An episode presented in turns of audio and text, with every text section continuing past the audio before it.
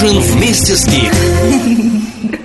Михаил Барышников снялся в рекламе одежды Rag and Bone. Э, довольно неожиданно, неожиданно со стороны э, господина Барышникова, но тем не менее, как и предполагается, в рекламе он танцует, и танцует не один, а вместе с уличным танцором Lil Bug, и все это происходит вот под эту музыку.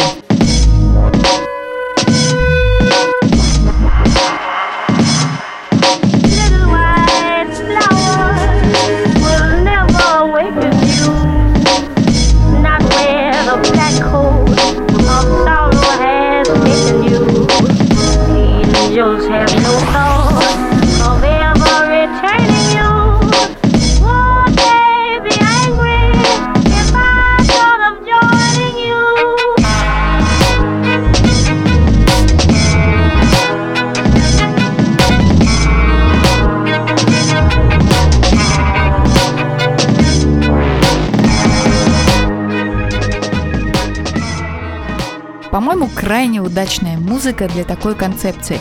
Это просто сразу э, представляется какой-то батл. Э, прямо сейчас, прямо здесь встречается классика и улица. Танцевальный батл, кто кого, кто победит, кто клевее, кто лучше. Пока вы представляете, как это может выглядеть, а может быть и не представляете, а уже залезли на YouTube и посмотрели это видео, и уже оставили даже комментарий, нравится оно вам или нет, мы послушаем один из э, самых э, моих любимых треков, ну а прежде я хочу сказать, что сегодняшний выпуск будет вот как раз об этом, о батлах, о конкуренции, как мы все выживаем в этом мире конкуренции. Ну а пока слушаем певицу, которая называет себя Тула и ее тульский пряник. Одна из моих любимейших версий песни Wicked Game Chris Isaac cover.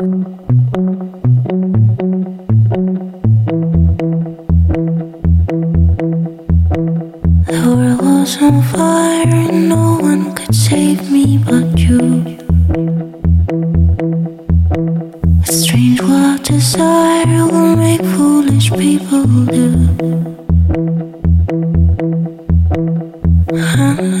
dream that I'd meet somebody like you. I dream that I'd love somebody like you.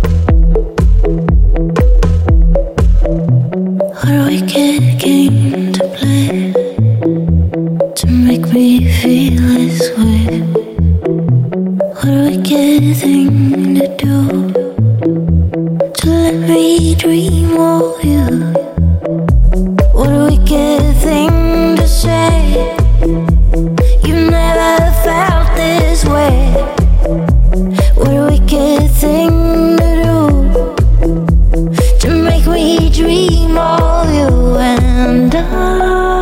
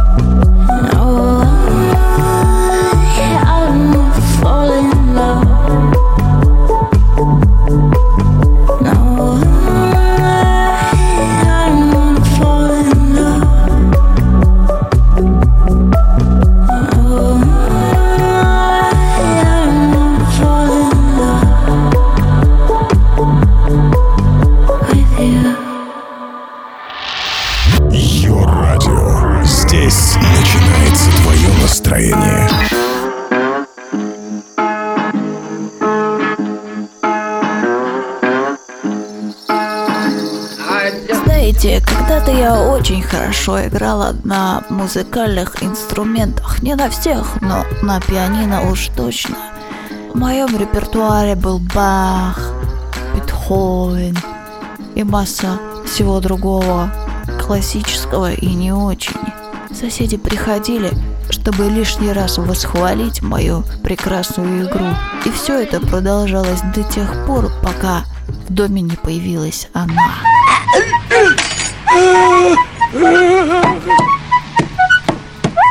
Профессиональная флейтистка. Каждый день дом заливается чистыми звуками соловьиных трелей. Соседи перестали приходить ко мне. Но когда в дом подселился еще и профессиональный дирижер огромного оркестра, плюс профессиональный пианист – Играть мне стало совсем сложно и просто невыносимо от мысли, что кто-то настолько профессиональный где-то там, этажом выше, слушает меня.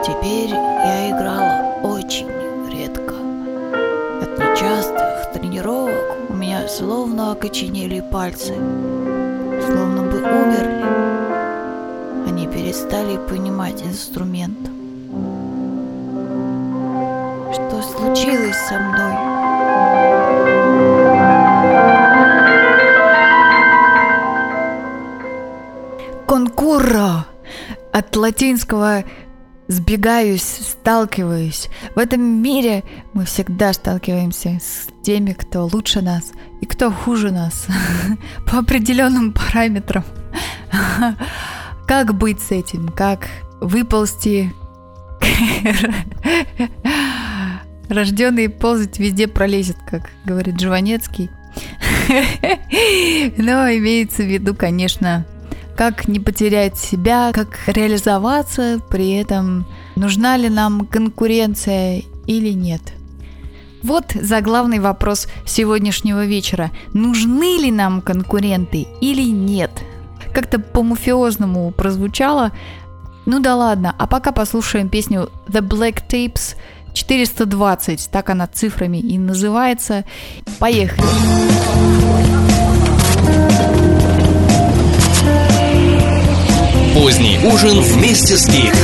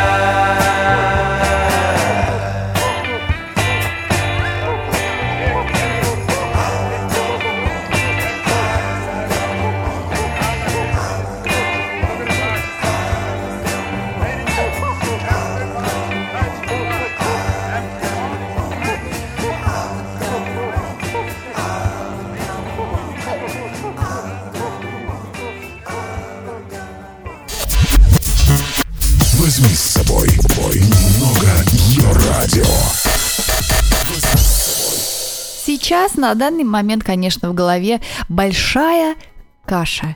И мысли-то иногда такие закрадываются, и приходят они, конечно же, не просто так, а обязательно в связи с какими-то ситуациями, а дать какой-то вот себе ответ на какие-то интересующие себя же вопросы на эту тему ты не можешь, потому что в голове просто хаос. Поэтому давайте соберем немножко информации и э, поделимся нашими мнениями. Мне очень интересно и очень, что самое главное, важно, что вы думаете на этот счет, как вы ко всему этому относитесь. Сейчас э, я тоже разговариваю с людьми и слушаю, кто чего говорит. У всех настолько по-разному. Вот один мой друг утверждает, что конкуренция просто жизненная, э, жизненный его э, огромный мотиватор, и он просто ну, не может жить без этого. Ему ну- нужно обязательно что-то такое, что его подстегивает, ему нужно быть лучшим всегда.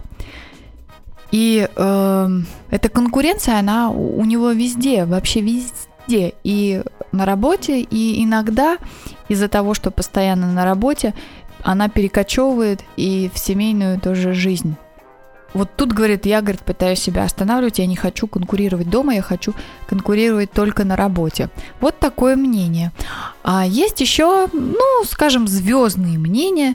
Вот, например, актриса Маша Аронова. Давайте послушаем ее. Это верно, что ты не ходишь на кастинги? Это мой непрофессионализм, с моей точки зрения. Это неправильно. Нужно обязательно ходить и нужно обязательно уметь пробоваться. У меня ничего не получается. Вот то ли это плата за родителей, которые так космически нас любили, и, слава богу, папка живет на земле, продолжает любить, то ли это учителя мои. Это очень большая моя проблема. То есть, То есть ты эм, не можешь себя преодолеть? Ты приходишь Я прихожу и... и проваливаешь пробы? Да. Потому что ты не Во- чувствуешь, что во тебя мне нельзя обожают? сомневаться. Не то, что обожают. Если это место мое, и вы видите только меня, я сделаю все. Если это конкуренция, то это невозможно. Ну как же меня. так? Слушай, это же такая профессия, в которой вот конкуренция, это просто я одна из щас- составляющих. Я только никогда.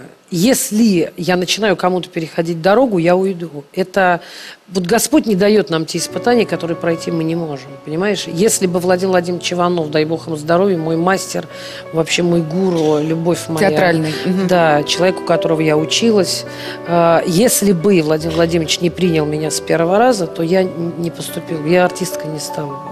Для меня вот эти люди, которые по 4, по 5 раз поступают, добиваются, меняют программы, они для меня небожители просто. Я на них смотрю с восхищением. А что это, гордыня?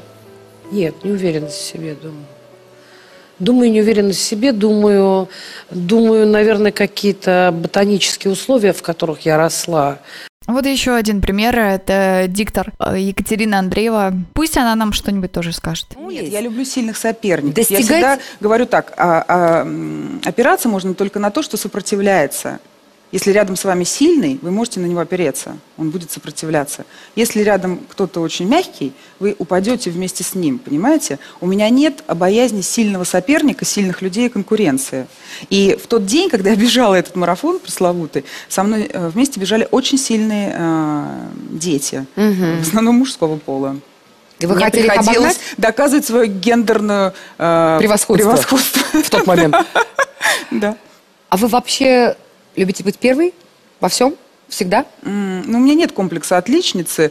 А, Я люблю делать свое дело хорошо, даже если я учусь в первом классе.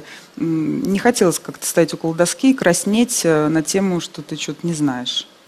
Вот вы сейчас слушали и, может быть, представляли даже себя, и, может быть, присоединились к какому-то из мнений. И если да, то, опять же, в комментарии, в комментарии обязательно написать. Про себя могу сказать, что я, наверное, ближе к Короновой. Вот стараюсь держаться на- в километре от места, где происходит какая-то конкуренция. То ли это от самооценки заниженной, то ли это э, вообще непонятно что. Но любая конкуренция меня почему-то удручает, и хочется ни на кого не смотреть и, и делать э, то, что можешь делать. Вот, у меня всегда, знаете, такое почему-то э, ощущение, что ну как можно сравнивать вот э, груши с, там, с яблоками. В английском говорят apples and oranges. И если вокруг груши, то я себя непременно чувствую каким-нибудь яблоком. То ли это позиция слабого, то ли м, позиция такого пофигиста.